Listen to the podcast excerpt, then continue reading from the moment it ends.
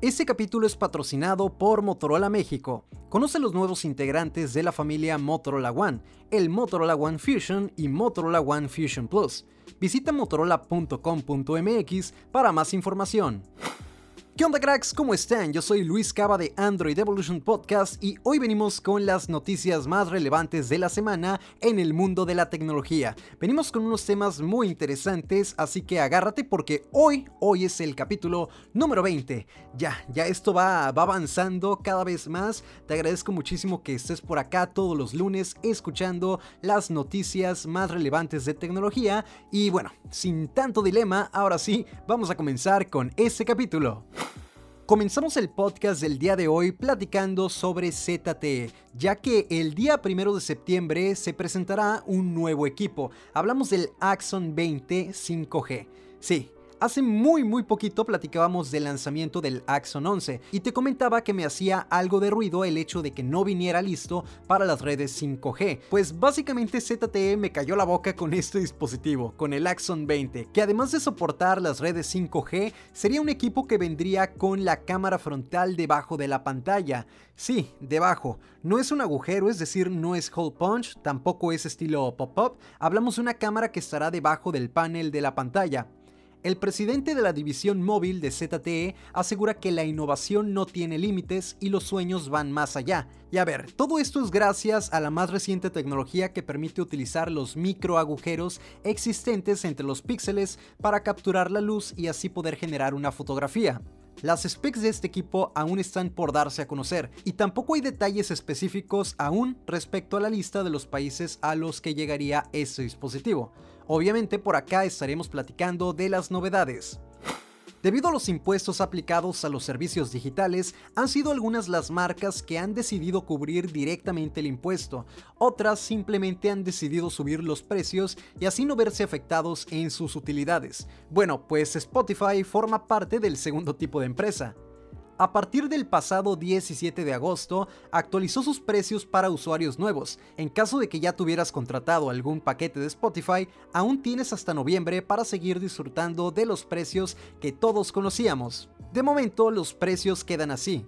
El plan universitario te costaría 57 pesos al mes, el plan individual 115, el plan dúo 149 pesos y por último el plan familiar 179 pesos al mes. Me encantaría saber qué opinas sobre estas actualizaciones de precio. ¿Seguirás pagando Spotify? Y más importante aún, ¿Qué opinas de que Spotify no haya cubierto este impuesto? Obviamente están en su derecho de buscar la manera en no verse afectados en cuanto a las ganancias, pero me encantaría saber qué opinas, así que te espero en mis redes sociales para platicar.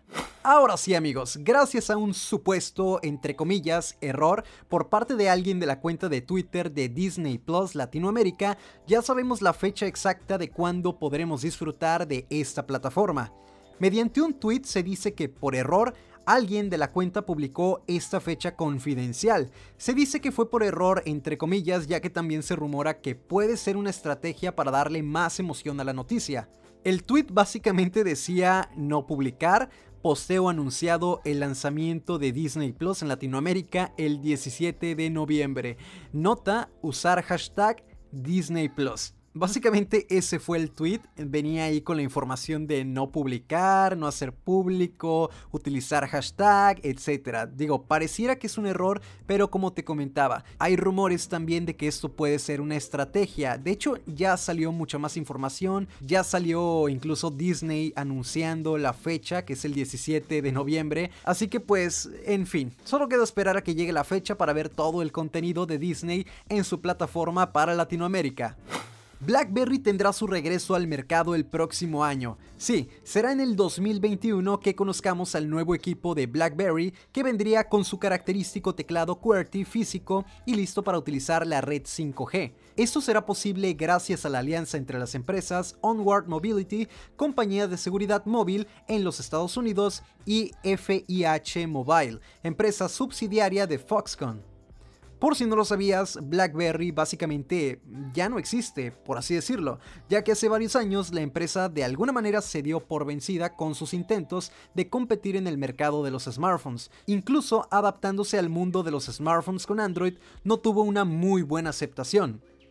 TCL era la encargada de fabricar los equipos bajo el nombre de BlackBerry, pero este año anunció que dejaría de hacerlo. Ahora, esa alianza entre Onward Mobility y FIH Mobile le regresa la vida a la compañía canadiense, al menos de momento. Esperemos que esta apuesta por un smartphone con teclado físico y compatibilidad con la red 5G dé buenos resultados para la compañía.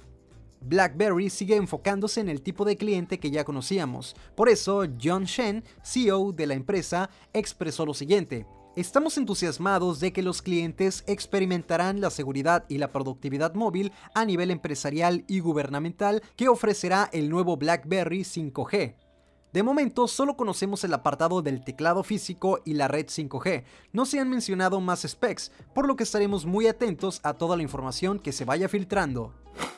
Ya se había anunciado que Oppo llegaría a México en su gama flagship, pues bien, el 26 de agosto habrá una presentación de Oppo para México. Es ahí donde deben de dar a conocer toda esta información. Pero la misma compañía ha revelado el equipo con el que competirá en la gama media alta o gama alta. Se trata del Oppo Fine X2 Neo, hermano menor del Fine X2 y el Fine X2 Pro. La llegada de este equipo es gracias a la alianza entre Oppo y América Móvil, es decir, podremos adquirirlo mediante Telcel y Claro. Como sabemos, algunas marcas hacen adaptaciones de los nombres de los productos dependiendo la región a la cual lleven el dispositivo. En este caso hablamos del Oppo Reno 3 Pro, pero en México y en América Latina lo encontraremos de manera oficial como ya mencionábamos, Oppo Fine X2 Neo.